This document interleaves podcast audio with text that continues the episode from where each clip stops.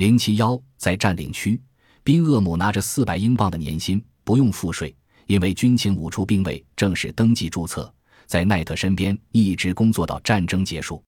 一九四六年，他作为一名情报官去了德国的汉诺威，他的任务是调查数百名值得怀疑的难民，他们在城里四处转悠，没有固定的落脚点。他对汉诺威的最初印象生动地描绘在他的日记中，一幅灰蒙蒙的凄凉景象。宽阔的街道两旁耸立着高大的建筑，碎石破瓦堆积如山，一切都是灰蒙蒙的。许多大楼的窗户都已没有了玻璃，炸弹炸裂了屋墙。幸存的住宅从屋内伸出一截临时用的烟囱，以此证明里面有人居住着。宾厄姆注意到，过路人都用茫然若失的目光盯着他，里面没有仇恨，也没有好奇。假如他同他们说话，他们会用一种绝无个性色彩的方式，礼貌而又诚恳地做出反应。有些男子穿着破旧的德军制服。有些女人穿着用撕下来的纳粹旗帜做成的红裙子，给人一种哀婉凄楚的感觉。商店里食品少得可怜，而棉布、缝针、梳子、剪刀等已绝迹。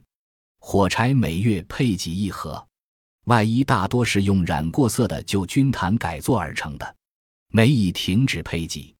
至于对军政府的态度，人们表现出一种矛盾心理，既充满了怨恨。又流露出一种无动于衷的接受，因为他们认为军政府的用意可能是好的，但由于无能造成了极大的损失。宾厄姆的工作非常繁忙，常常为了研究各种公文忙到凌晨三点，其中包括许多涉及俄国占领区的情况和被莫斯科当局怀疑在向英国或美国传递情报的人的命运问题。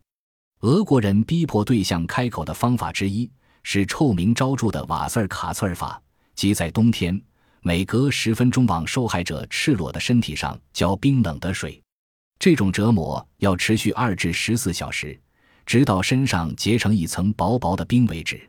开始，宾厄姆认为俄国情报机构在监视英国占领区方面已快志穷才尽了，因为在那儿没发生任何与他们有丝毫利害冲突的事。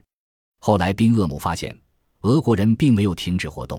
于是他想，会不会是他们在进行和平时期的演习活动？最后他得出结论：在俄国人的眼里，安全工作与谍报活动是生活的本质内容。现在表现出来的只不过是一种假象。